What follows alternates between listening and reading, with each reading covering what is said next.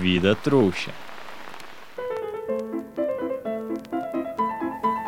Olá a todos! Eu sou Alex Clist e no Vida Trouxa de hoje eu ilustrarei uma música intitulada A Galinha e o Galo Carijó.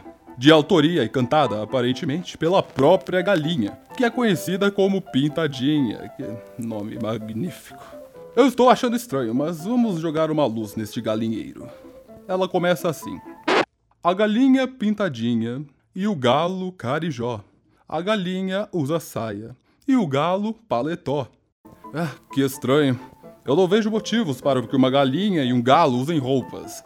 Será este um hábito dos trouxas? Colocar roupinhas em seus animais? Que estranho. A galinha ficou doente e o galo nem ligou. E os pintinhos foram correndo para chamar o seu doutor. Ah, estes animais parecem ter consciência. Isto não é comum. O marido está ignorando a esposa doente. Será que eles brigaram? Será que a galinha o trai com o ganso? Ah, se este for o caso, talvez sua vontade seja de afogar o ganso. Se é que você me entende. Os filhos do casal é que tiveram que se preocupar em chamar o socorro. Vejamos o que acontece nesta maravilhosa história. O doutor era o peru.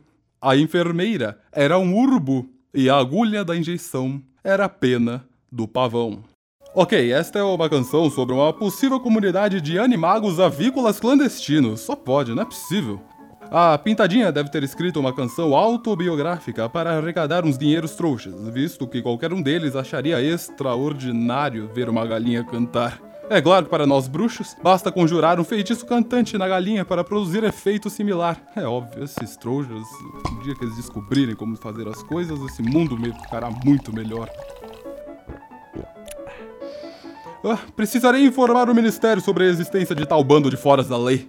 Sendo o Peru um doutor e o Urubu uma enfermeira, eles podem ter ligação com o Hospital Senmungus.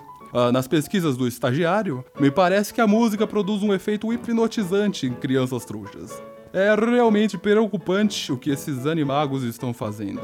É, aqui foi Alex Clist denunciando abusos dos bruxos no Vida Trouxa. Até breve.